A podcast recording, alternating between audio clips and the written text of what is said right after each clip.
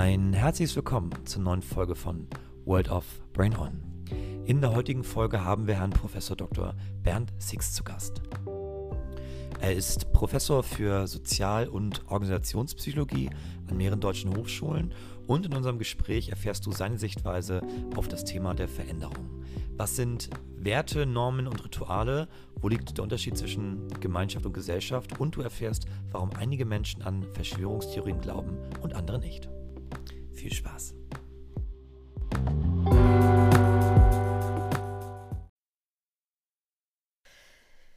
Ja, dann äh, ein herzliches Willkommen zum neuen Podcast und ein herzliches Willkommen an dich, lieber Bernd. Wir haben heute einen ganz lieben Besucher, der als Gesprächspartner äh, sich bereit erklärt hat, dabei zu sein. Das ist Professor Bernd Six. Hallo Bernd, ich grüße dich. Hallo Ilona, ich grüße dich auch. Ja, und äh, das ist tatsächlich eine große Freude und äh, wirft mich so zurück an, äh, ich muss dran denken, wie wir uns kennengelernt haben, was mittlerweile, war ja, das sind acht Jahre her, ja, das war lang, 2012, lang, ja. Äh, als wir uns das erste Mal begegnet sind. Und zwar an der Hochschule, wo du auch bis heute noch bist. Ja, und ähm, du bist ein, ja, wie soll man das sagen? Du bist schon lange Professor für ähm, Sozialpsychologie, ist das richtig? Für Sozialpsychologie und Organisationspsychologie, für beides, ja. Okay. Von Anfang an. Und äh, wir sind uns ja in diesem Fachbereich Arbeits- und Organisationspsychologie mhm. dann auch begegnet. Mhm. Und ich war so, das erzähle ich ja gerne mal, habe ich auch schon öfter gesagt, wenn du dabei warst, ich war so die Frau aus der Praxis und du der gestandene Professor und Wissenschaftler und Forscher. Und ich hatte damals so das Gefühl, oh, du liebe Güte, nimmt der Mann mich überhaupt ernst? Äh, wir haben dann eine äh, schöne Art der Beziehung gefunden. Und äh, wenn wir uns heute duzen, auch da kann ich mich dran erinnern, wir hatten einen Ball an der Hochschule, wo du dann irgendwann am Abend so zu mir sagtest, so, ich glaube, jetzt ist es an der Zeit, dass wir uns mal duzen. Und da fühlte ich mich tatsächlich, ja, wie so ein Ritterschlag. Das ist heutzutage tatsächlich ja äh, sehr locker mit dem Duzen.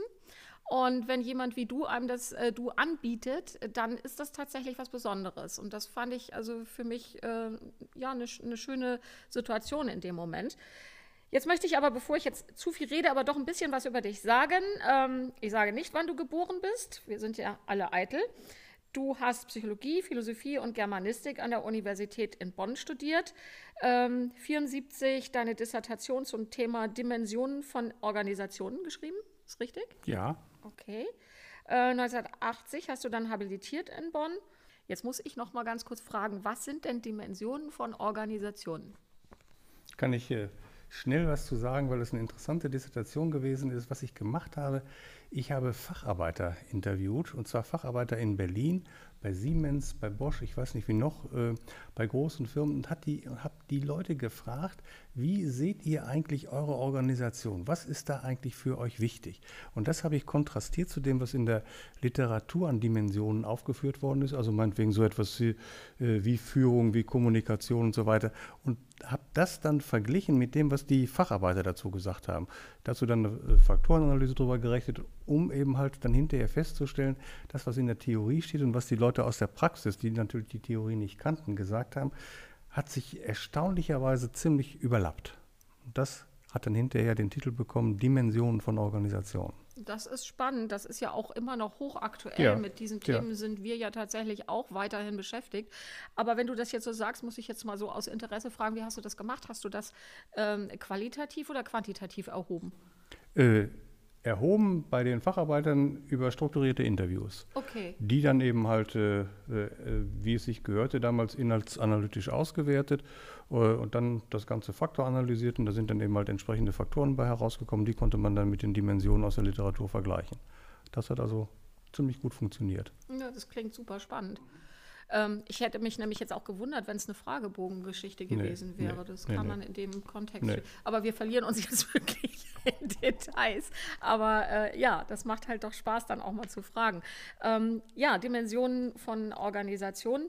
Und ähm, ich weiß, dass du in den letzten Jahren dich auch sehr stark mit dem Thema Führung beschäftigt hast. Und wir haben ja viele, viele Bachelorarbeiten und auch Masterarbeiten zusammen betreut.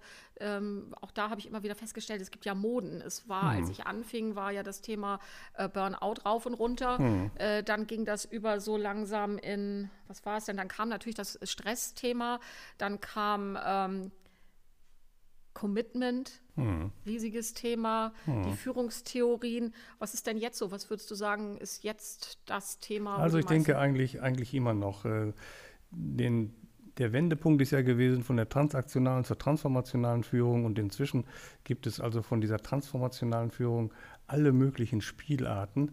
Äh, inzwischen geht es eben halt auch um gesundheitliche oder gesundheitsförderliche Führung. Ich denke, das ist ein wichtiges Thema.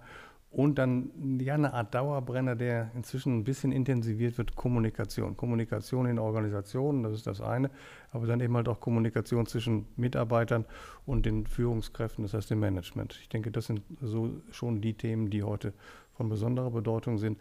Und es ist eben halt so, dass man sich nicht nur irgendwelchen großen Organisationen äh, zuwendet, sondern zum Beispiel also auch äh, Verwaltungen oder Dienstleistungsbetrieben. Okay, das höre ich natürlich mit Freude, weil das ist ja nun mein Spezialthema, die Kommunikation. Und damit sind wir ja jetzt auch äh, sehr stark als Beratungsunternehmen in den Firmen unterwegs, weil wir ja für diesen Systemansatz stehen, dass wir eben ähm, diesen Gedanken von Luhmann ähm, ja leben und versuchen den Menschen auch klarzumachen, eine Organisation ist ein soziales System, das sich über Kommunikation bildet und insofern natürlich Kommunikation das Element der Wahl ist, um auch eine Veränderung herbeizuführen. Und jetzt sind wir eigentlich schon so mitten im Thema. Wir befinden uns in der Corona-Zeit nach wie vor. Mhm. Es wird auch spannend sein, wie lange wir uns in dieser Zeit noch befinden werden und wie lange wir noch sagen werden, wir sind da drin oder wir haben es hinter uns. Ähm, das sind alles schon so Fragen, ähm, die ich gerne mit dir besprechen möchte. Also wir sind in einer Zeit, die viel Veränderung ähm, hervorgebracht hat, einfach weil es sein muss.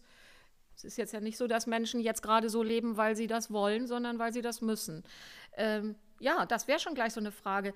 Ist das das, was den Menschen dazu bringt, ähm, Veränderung zu gehen, weil er es muss? Also ich denke, man muss zunächst mal, wenn man über Veränderungen in diesem Zusammenhang redet, von Coravit, äh, feststellen, dass in den letzten Wochen, ähm, zumindest ist mir das sehr stark aufgefallen, es immer um Veränderungen geht im individuellen Bereich. Also was machen eigentlich die Leute, in welcher Weise äh, haben sie das zunächst mal akzeptiert, was da von ihnen verlangt worden ist, also den Mundschutz, die Distanz äh, zu halten, sich die Hände zu waschen und so weiter. Ähm, das ist dann, das war der Anfang, dann ist das abgelöst worden durch die Konsequenzen, die Coravit hat, vor allen Dingen für die Wirtschaft. Das heißt also, dann wurde diskutiert, wie viele Stellen abgebaut worden sind, äh, wie viele Firmen, kleinere und größere, auch äh, tatsächlich haben zumachen müssen. Dann ist diskutiert worden, in welcher Weise sich das ausgedehnt hat äh, in Richtung Afrika, in Richtung äh, Amerika, Asien und so weiter. Ähm, und die letzten Diskussionswochen haben sich eben halt primär damit beschäftigt, was machen eigentlich die jeweils Einzelnen? Wie kommen die damit äh, zurecht? Am Anfang ist es so gewesen, dass da wenig darüber diskutiert worden ist. Man hat eben halt äh, den Mundschutz getragen, man hat eben halt äh, sich die Hände gewaschen und so weiter und so weiter. Inzwischen kommt man da, ja, ich denke, so an eine Barriere, wo das alles so ein bisschen in Frage gestellt wird. Merkwürdigerweise so eine Art paradoxes Resultat. Auf der einen Seite offensichtlich haben die Maßnahmen gewirkt zumindest in Deutschland, wenn man das mit anderen Ländern vergleicht.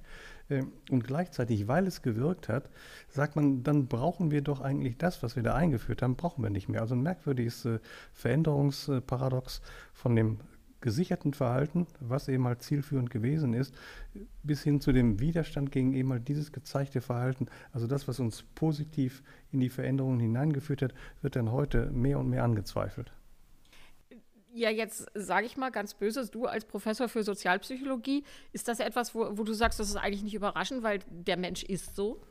Nee, also ich weiß nicht so ganz genau, wie der Mensch ist, aber ich denke, er, er, tut, er tut gut daran, sich an das zu erinnern, was in seiner unmittelbaren Vergangenheit passiert ist. Und in der unmittelbaren Vergangenheit hat er eben halt tatsächlich selber erlebt, dass durch die Rituale, die er da äh, angesammelt hat, also wie gesagt, Mundschutz zu tragen und äh, äh, so weiter.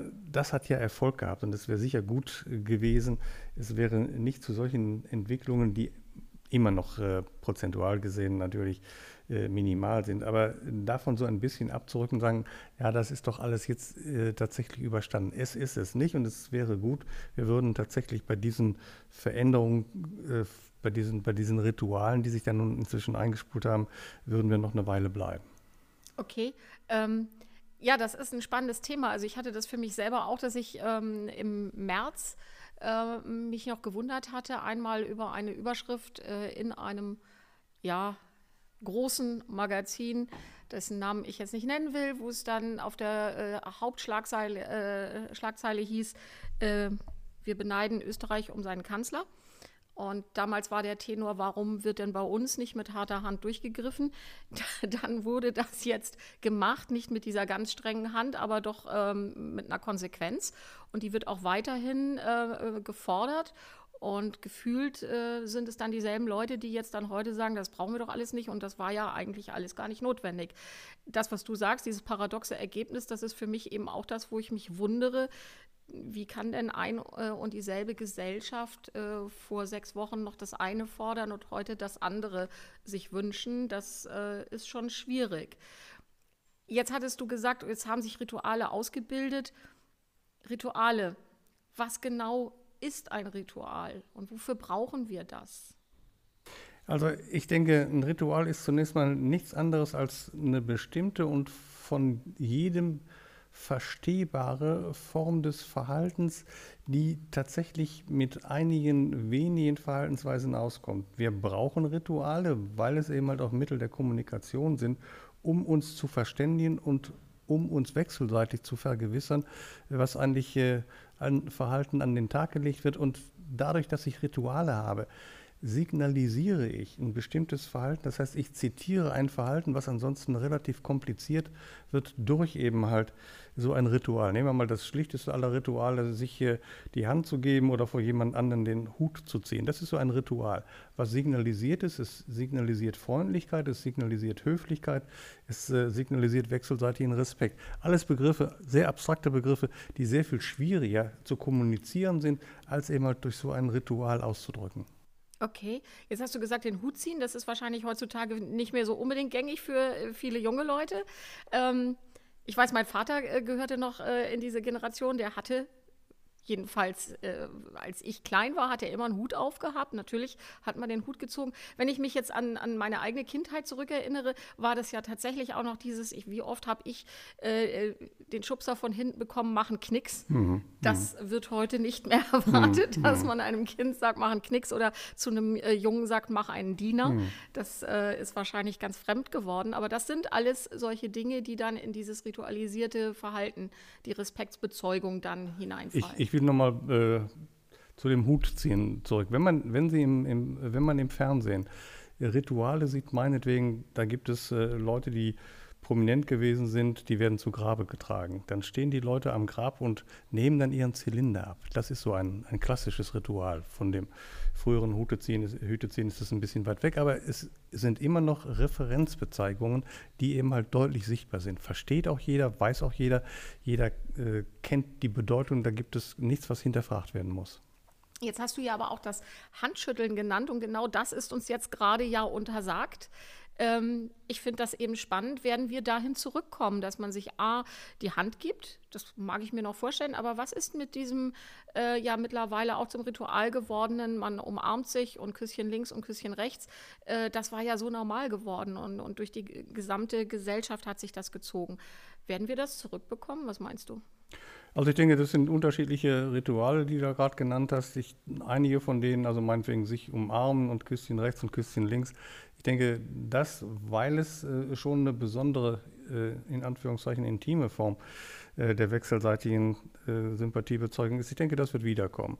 Wie das mit dem Händeschütteln ausgeht, ist schwierig zu sagen. Das hat sich ohnehin äh, in den vergangenen Jahren immer mal wieder in die eine oder andere Richtung äh, verändert. Manchmal hat man sich nur wechselseitig, ich rede jetzt hier von Deutschland, nicht von Japan, hat man sich so wechselseitig freundlich gegenüber verbeugt. Dann hat man sich kräftig die Hände geschüttelt. Also in welcher Weise sich das äh, äh hält oder verändert, kann ich nicht sagen. Aber ich denke, die anderen Rituale, die werden, die werden tatsächlich, also das Umarmen, äh, und äh, Küsschen rechts und Küsschen links, das, das wird äh, garantiert wiederkommen. Das sind solche Formen, die, ich denke, auch emotional tief verwurzelt sind. Das Händeschütteln hat tatsächlich einen, Ritual, einen ritualisierenden Charakter, der eher oberflächlich ist. Das macht man, wie man anderen vielleicht auch die Tür auffällt. Aber ähm, die wechselseitige Sympathiebezeugung durch äh, eben halt die Umarmung, ich denke, die wird wiederkommen. Da gibt es im Prinzip keine Alternative zu. Okay, was, was befriedigt das denn in Menschen, wenn sie das tun? Wofür ist das für Sie wichtig? Äh, ich denke, das hat mehrere Funktionen. Die wichtigste Funktion ist, dass man sich vergewissert, dass der andere mein Freund ist. Das ist jemand, der ist auf meiner Seite. Das ist auf jeden Fall nicht mein Feind. Ich muss den nicht fürchten. Ich bringe das zum Ausdruck, ähm, was ich ihm gegenüber empfinde. Und äh, wenn man sich dann also bei einer Begrüßung in den Arm nimmt, dann heißt das eben halt wechselseitig, wir sind diejenigen, die voneinander gut denken, die kein Misstrauen haben, die einander vertrauen. Das ist also schon eine wichtige Funktion. Okay. Ähm, das, jetzt haben wir über Rituale gesprochen. Inwiefern äh, differenzieren sich Normen von Ritualen? Also ich denke, es gibt eine, eine, ganze Serie an Ritualen und es gibt auch eine ganze Serie an Normen. Ähm, zwei große Gruppen von Normen will ich zunächst mal unterscheiden. Das sind einerseits die Normen, die etwas vorschreiben, die preskriptiven. Man muss dieses oder jenes tun. Und es gibt auf der anderen Seite Normen, die etwas verbieten, die proskriptiven. Normen sind Regeln, die aufgestellt worden sind, ohne dass sie automatisch vorschreiben, wie die einzelnen Verhaltensweisen dazu abzulaufen haben. Normen sind mehr oder weniger abstrakte Regeln und es gibt Normen äh, in allen möglichen Bereichen, also dass man zum Beispiel auf der rechten Straßenseite rechts fährt, das ist eine Norm. Eine andere Norm ist eben halt, man sollte nach Möglichkeit die Wahrheit sagen. Eine dritte Norm ist eben halt, Kinder sollten Respekt vor ihren Eltern haben. Also es gibt da sehr, sehr unterschiedliche Normen. Wichtig ist, hm, ich denke, Normen daran oder die, die Schwere, die Nachhaltigkeit einer Norm danach zu beurteilen, welche Sanktionen sind damit verbunden, wenn ich gegen diese Normen, äh, wenn ich gegen diese Normen in irgendeiner Weise verstoße. Das ist also sehr, sehr wichtig. Ähm, eine, andere, eine andere Komponente von Normen ist, wie weit sind die eigentlich verbreitet? Und normalerweise sind Normen in einer Gesellschaft sehr weit verbreitet. Es gibt natürlich auch schichtspezifische oder gruppenspezifische Normen, aber in der Regel von den Normen, von denen man normalerweise redet, redet man von extrem weit verbreiteten Normen. Ein anderer Aspekt, der wichtig ist, wer ist eigentlich derjenige, der diese Normen etabliert? Es gibt eben halt Instanzen, die über Macht verfügen und die legen bestimmte Normen fest. Also meinetwegen den Beginn der Arbeitszeit. Das ist eine bestimmte Norm, die legt eben halt äh, derjenige fest, dem die Firma gehört. Oder es gibt eben halt äh, gesellschaftliche Instanzen, dass meinetwegen Verkehrsregeln zu Normen werden. Das, daran ist die Gemeinschaft interessiert. Normalerweise sind Normen dazu da, um das Zusammenleben, das ist das, der eine Aspekt, zu erleichtern. Auf der anderen Seite eben halt aber auch, um das Zusammensein der Menschen untereinander zu kontrollieren. Normen sind eben halt auch gleichzeitig Instrumente der Kontrolle von Verhaltensweisen. Okay. Wie weit sind Normen kulturabhängig? Stark. Also ähm, das hängt, das, was, was wir alle kennen, wenn es zum Beispiel um Emanzipation geht, äh, wie ist das Verhältnis zwischen Männern und Frauen? Äh, das ist in Deutschland immer noch nicht so, wie man sich das wahrscheinlich gerne gewünscht hätte. Das heißt also, eine volle, vollkommene Gleichberechtigung gibt es nicht. Äh, wenn Sie äh, wenn, man sich in anderen Normen, in anderen Ländern umschaut, wie das Verhältnis zwischen Männern und Frauen geregelt ist, dann ist es fast immer so, dass mit Abstand, dass ein großer Abstand zwischen Männern und Frauen existiert. Das heißt also, Normen weichen sehr stark voneinander ab. Oder eben halt auch, was zum Beispiel, nämlich ein anderes Beispiel aus der Arbeitswelt, wie lange arbeitet man eigentlich wo? Es gibt Länder, in denen hört man mit 40, äh, dann mit 50 äh, aufzuarbeiten. Es gibt andere Länder, meinetwegen in den USA, da gibt es im Prinzip keine richtige Obergrenze. In Deutschland redet man von 65 oder 67 heute, wo die Leute normalerweise ihren Arbeitsalltag, ihren Beruf aufgeben. Also Normen und äh, wie du schon sagtest, normalerweise, also diese, diese Wortverwandtschaft. Jetzt gibt es ja auch diese Ausdrücke von, das ist ja nicht normal. Äh, in der Regel meint man dann ein Verhalten eines anderen, das nicht dem eigenen Verhalten entspricht. Das kommt ja gerne mal vor. Ähm, also diese, dieser Begriff der, der Normalität, wie gehst du damit um? Also der ist schon, wie ich finde, höchst problematisch. Normal ist auf der einen Seite das, was fast alle machen. Äh, es bekommt aber sehr schnell so einen ja, wertigen Gehalt, dass das, was alle machen, auch automatisch gut ist. Das sollte man sehr deutlich voneinander unterscheiden. Nicht alles das, was äh, die Mehrheit der Leute machen, ist automatisch auch akzeptabel. Das ist garantiert nicht. Da gibt es eben halt finstere Beispiele aus der äh, deutschen Geschichte, wie viele Leute sind also in der ein oder anderen Weise auf den Nationalsozialismus entweder hereingefallen oder haben ihm gefolgt und haben die Normen soweit akzeptiert. Also das, was damals dann normal gewesen ist, ist nun garantiert aus der heutigen Sicht etwas, äh, was nun absolut äh, nicht akzeptabel gewesen ist. Also Normen müssen nicht automatisch akzeptabel sein. Das Gleiche gilt eben halt auch äh, meinetwegen für bestimmte Essgewohnheiten, die kulturspezifisch sind. Die einen essen Fleisch, die anderen essen kein Fleisch, die einen essen diese Tiere und die anderen essen äh, jene Tiere. Da wirken also äh, Normen intensiv und was für die einen da sehr normal ist, also ich will jetzt keine Beispiele von Tieren nennen, hier in Deutschland, das weiß jeder selber, ähm, das sieht in anderen Ländern ganz, ganz anders aus. Mhm. Ähm, jetzt hast du ja gesagt, also diese Normen, die sorgen dafür, dass bestimmte Regeln äh, bestehen und Menschen sich dahinter dann eben auch vereinigen und eine, ja, in, in, einer positiven Art und Weise eine Sicherheit finden, über Normen aber auch eine Gemeinschaft äh, generiert wird. Wir vereinigen uns auf, äh, in unserem Verständnis über diese Norm und befolgen die.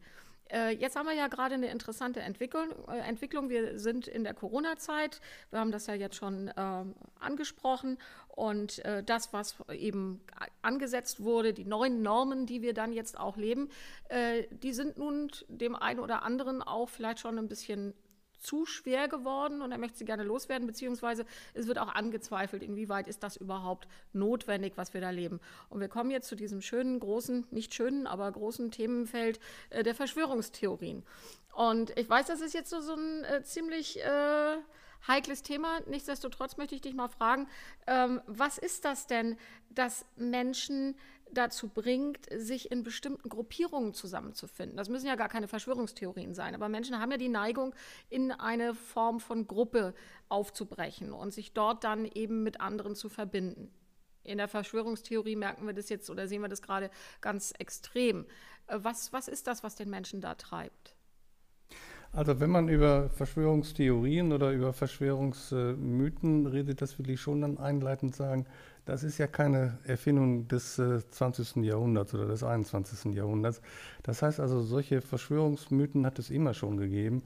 Ähm, also die sind mindestens 1000 Jahre alt, wenn nicht älter. Ähm, zum Beispiel Verschwörungen, die man äh, ja in Anführungszeichen Hexen zugeschrieben hat. Das waren also diejenigen, die äh, tatsächlich andere in irgendeiner Weise beeinflusst haben und in der Regel äh, Unglück über sie verbreitet haben. Jetzt will ich also nicht äh, sehr viel weiter in die äh, Geschichte gehen. Verschwörungstheorien oder Verschwörungsmythen, und ich denke, das muss man nochmal auseinanderhalten, werden auf der einen Seite von einzelnen Personen in die Welt gesetzt, die propagieren irgendwelche Verschwörungen, kann ich vielleicht gleich noch das ein oder andere zu sagen, aber es gibt eben halt auch Gruppen oder Gruppierungen. Ähm, die tatsächlich bestimmten Verschwörungen nachhängen. Also individuelle Verschwörungen, äh, das sind dann Personen, meinetwegen, wenn wir über Koravit äh, sprechen, dann wird eben halt behauptet, das äh, ist eine amerikanische Erfindung oder das ist eine chinesische Erfindung. Da stecken also bestimmte wirtschaftliche Interessen dahinter, ähm, dass man auf die Art und Weise versucht, ganze ökonomische Systeme lahmzulegen. Oder es gibt eben halt auch äh, tatsächlich Leute, die Verschwörungsideen haben. Ich denke, die sind eher pathologisch. Die brauchten eigentlich, und das meine ich ernst, die brauchten eigentlich äh, tatsächlich eher einen Therapeuten, äh, weil das, was da zusammen äh, gebraut wird, tatsächlich einer einigermaßen passablen Logik nicht mehr standhält. Andere eben halt äh, auch einzelne Personen, versuchen eben halt, sich durch solche mehr oder weniger ähm, nebulösen Äußerungen interessant zu machen. Also man spielt sich tatsächlich in den Vordergrund, wenn man bestimmte ungewöhnliche Verhaltensweisen, wenn man ungewöhnliche Ideen propagiert, ähm, die die anderen dann in Angst und Schrecken versetzen. Das ist natürlich auch eine Form von Machtausübung, die der jeweils Einzelne hat, wenn er solche Verschwörungen in die Welt setzt, dass er den anderen versucht, also dass er die anderen versucht in die Enge zu treiben, sich äh, diese Leute dann möglicherweise untertan macht. Bezogen auf Gruppen, das funktioniert ja so ähnlich äh, wenn es äh, Leute sind, die eben halt äh, derartige Verschwörungstheorien haben, also einzelne Gruppierungen, entweder politischer Natur, aber eben halt auch meinetwegen, wenn es um äh, Erklärungen gibt, äh, um Erklärungen geht, wann hat die wann wird irgendwann mal die Welt äh, zu Ende gehen, wann ist der Weltuntergang nahe und so weiter. Oder gibt es äh, bestimmte Formen, vor allen Dingen religiöser Natur, wo eben halt äh, meinetwegen überirdische Wesen ähm, ja, angekündigt werden, die eben halt die gesamte Welt zum Untergang verdammen. Also das gibt es, wie gesagt, auf der Individualebene, wie eben halt auch auf der Gruppenebene. Äh, die Mechanismen sind mehr oder weniger ähnlich, aber weit verbreitet. Das ist auf jeden Fall, ich habe jetzt eben das ein oder andere historische Beispiel äh, genannt, es ist auf jeden Fall so, dass das äh, nicht an irgendeinen Kontinent, an irgendeinen Erdteil gebunden ist. Je weniger eben halt, und das kann man schon dazu sagen, je weniger aufgeklärt, je weniger gut das Bildungssystem funktioniert, desto größer ist der Anteil derjenigen, die eben halt solche Verschwörungstheorien mit Erfolg in die Welt setzen. Ja, da sagst du jetzt was, das finde ich äh, äh, sehr interessant, weil das war so das, was mir, als du begonnen hast zu sprechen, so durch den Kopf ging. Wir leben in einer, wie ich finde, doch recht aufgeklärten Gesellschaft. Zumindest kann jeder Anteil an, an diesem Maß an Aufklärung haben, das wir besitzen, wenn er dann möchte. Äh, Information steht uns offen. Wir haben ein äh, Bildungssystem, das doch, wie ich finde, bei aller Kritik sehr gut funktioniert. Äh, umso erstaunlicher ist es, ich möchte das jetzt hier auch gar nicht so erzählen, was ich in den letzten Wochen gehört habe, woran Menschen, die tatsächlich auch durchaus hochgebildet sind, bereit sind zu glauben. Wo ich dann tatsächlich denke, wow, wie, wie kommt sowas zustande? Und äh, jetzt hast du gesagt, okay, da gibt es äh, Interessen, die dahinter stecken. Aber inwieweit wird hier auch die Angst von Menschen instrumentalisiert? Ist das das, was, was so dahinter steht für die, die das betreiben? Und wieso lassen sich Menschen so instrumentalisieren? Naja, auf jeden Fall. Hm, ob das äh, tatsächlich ausschließlich auf die Angst zurückzuführen ist, äh, kann ich so schlecht sagen. Auf jeden Fall hat es mit Emotionen zu tun. Ähm, es ist so, dass alles das, was unser einer, und ich meine, du hast ja nun selber auf das Bildungssystem hingewiesen, das ist ja ein rationaler Apparat. Aber es gibt sehr viele Dinge, die bleiben immer noch rational nicht erklärbar. Also meinetwegen zwischenmenschliche Beziehungen, positive oder negative Art. Das lässt sich ja rational nicht erklären, weshalb man den einen hasst und den anderen liebt. Also da kommt, da kommt dann tatsächlich so etwas zustande wie eine zweite oder eine dritte Welt. Und die brauche ich eben halt, äh, beziehungsweise ich erfahre die. Und da kann ich eben halt auf irgendwelche rationalen Strukturen nicht zurückgreifen. Ich habe aber ein intensives, ein sehr starkes Bedürfnis nach Erklärungen. Ich muss tatsächlich wissen, wie denn, wie denn nun äh, ja, die Welt funktioniert. Und da greife ich dann eben halt auf solche entweder Gefühle zurück oder eben halt auf Konstruktionen, wie meinetwegen etwas Außerirdisches oder wie etwas äh, Überweltliches, also wie auf äh, meinetwegen Gottheiten oder äh, Götter, die dann eben halt mir diesen Rest versuchen zu erklären, den ich nicht verstehen muss. Aber es wird eben halt gesagt, es gibt Instanzen, die wissen schon, wo es lang geht und ich bin ein Teil dieser Instanz und ich kann nicht alles wissen und ich muss auch nicht alles wissen. Mhm. Ähm, sehr, sehr schön, was du sagst, gerade so als Psychologe. Wir stehen ja, wir hatten ja diese Diskussion auch schon öfter, dass ja. wir ähm, tatsächlich durchaus in Diskurse gehen können miteinander. Auch das hatten wir jetzt, bevor wir losgelegt haben, schon gesagt, dass ähm, Diskurs in der Wissenschaft etwas ganz Wichtiges ist und vollkommen normal. Dazu gehört natürlich auch, dass wir in der Wissenschaft einfach setzen können, wir sind nicht an dem Punkt sagen zu können, du hast das ja gerade gesagt, wir können nicht alles erklären. Und äh, in dem Moment, wo wir alles erklären könnten, bräuchten wir ja auch keine Wissenschaft mehr. Dann wären wir ja an dem Punkt gekommen, jetzt ist ja alles klar. Ja. Und damit ist dann ja, es wäre traurig, wenn wir da jemals hinkämen. Ähm, jetzt haben wir ganz viele spannende Sachen gesagt und ich merke, ich hätte wahnsinnig Lust, mit dir noch ganz viele andere Sachen anzusprechen. Und eine Sache mache ich jetzt noch, weil du hast immer gesagt, Kommunikation in Organisationen. Und ähm, was würdest du denn jetzt so sagen, ähm, wie wird denn die Wirtschaft ist ja sehr betroffen durch das, was wir jetzt gerade erleben und erfahren. Ähm, wie wird sich das denn eventuell auswirken jetzt, äh, wenn wir wenn die Wirtschaft sich so langsam wieder berappelt. Was glaubst du, welche Veränderungen wird es dort geben in der Wirtschaft? Durch, ausgelöst durch das, was wir jetzt ähm, erfahren und erlebt haben. Also das Einzige, was ich sehe, mal abgesehen davon, dass äh, sicher Leute tatsächlich dafür bezahlen müssen, was wir heute mit Covid-19 haben. Also, dass da Leute tatsächlich ihre Firma aufgeben äh, müssen, dass Leute arbeitslos bleiben auf äh, lange Sicht. Das sind sicher Konsequenzen, die jeden Einzelnen und die Familien und so weiter treffen, aber eben halt auch das gesamtwirtschaftliche System, was nicht mehr diese Sorte von ich denke, äh, fröhlichem Kapitalismus hat, den es mal gehabt hat, da werden einfach Dinge laufen, die äh, dann doch darauf oder die zum Ziel haben, das Ganze stärker zu systematisieren und das Ganze stärker abzusichern gegen äh, irgendwelchen Wildwuchs. Das, das ist sicher äh, meiner Meinung nach eine entsprechende Kom äh, Konsequenz. Das andere ist vor allen Dingen, dass die Interaktion zwischen denjenigen innerhalb der Organisation, aber auch zwischen den Organisationen, dass die wahrscheinlich systematischer verläuft, dass man tatsächlich inzwischen mehr bedenkt, auf welche Zukunftsstrategien muss ich achten, wenn ich in Organisationen unter den heutigen Bedingungen arbeite, die mehr und mehr, und ich denke, der Prozess ist nun schon lange nicht mehr auf, äh, aufzuhalten, die nun mehr und mehr international verflochten sind, aber auf der anderen Seite unter eben halt äh, diesem, diesem Problem eben halt ja dann doch leiden. Und das ist das warnende Beispiel, was Koravit zeigt.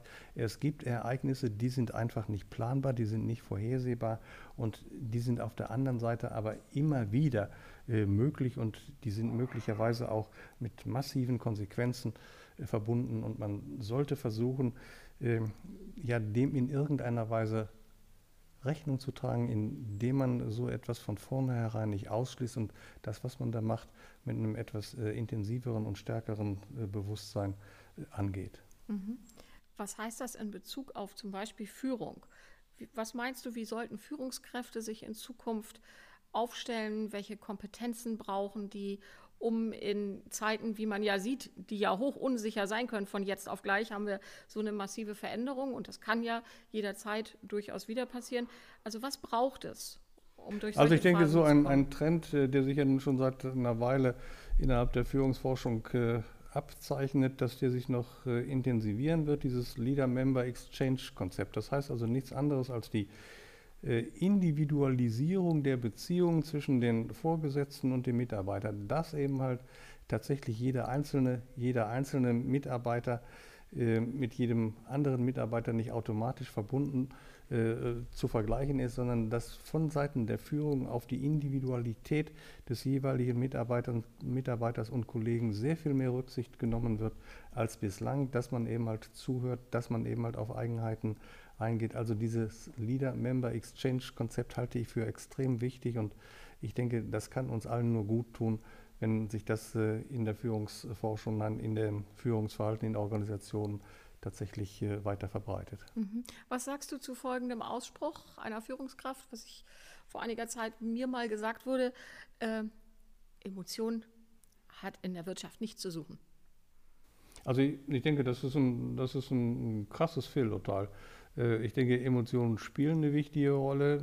Da kann niemand in irgendeiner Weise ähm, sich gegen absichern. Alles das, was zum Beispiel an Entscheidungen fällt, ist fast immer mit Emotionen äh, begleitet und die Identifikation mit einer Organisation ist zum Beispiel tatsächlich ein sehr gutes Beispiel dafür, wie Emotionen funktionieren, denn ansonsten käme es nicht zu einer Identifikation mit einer Organisation. Also die spielen eine Rolle, die muss man, man muss nur wissen, welche es sind. Und äh, das äh, muss ja nicht heißen, dass Emotionen in irgendeiner Weise was Abträgliches oder Negatives sind, sondern das ist etwas, was man positiv zu den anderen Kommunikationsinhalten, die da eben halt hin und her ausgetauscht werden, hinzufügen kann, und zwar mit Gewinn. Mhm. Ähm, Leader Member Exchange, ähm, äh, Kommunikation, Emotionen. Wenn du jetzt ein Führungstraining konzipieren müsstest, was wären für dich so, so Hauptbestandteile, wo du sagst, da müssen die, die Jungs und Mädchen was lernen?